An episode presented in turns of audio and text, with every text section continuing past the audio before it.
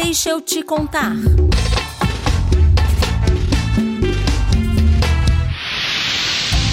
A infraestrutura energética e logística foram outras áreas de prioridade dos governos Lula e Dilma.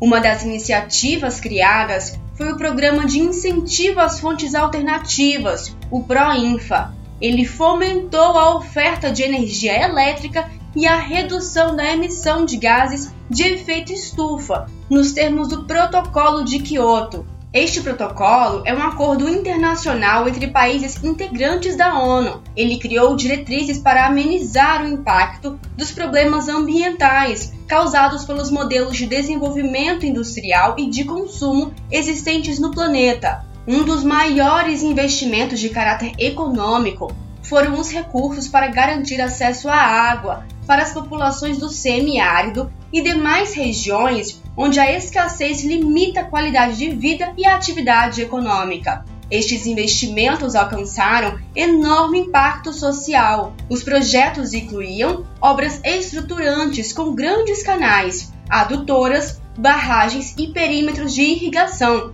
assim como obras de pequeno porte em grande escala, como as cisternas. Além da infraestrutura energética, tivemos também a de logística. Ela se relaciona às rodovias, ferrovias, portos e aeroportos.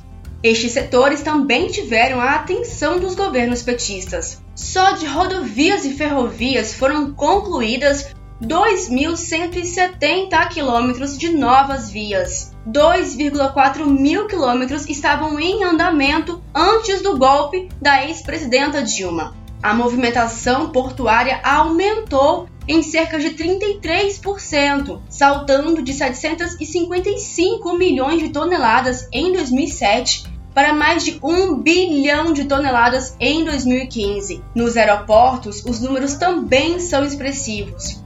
A capacidade dos aeroportos brasileiros aumentou em mais de 70 milhões de passageiros por ano. Foram concluídos 57 empreendimentos no PAC e 33 estavam em andamento em maio de 2016. Os números mostram o compromisso dos governos do PT na infraestrutura energética e logística do país, o que beneficiou a população brasileira e possibilitou muito mais desenvolvimento.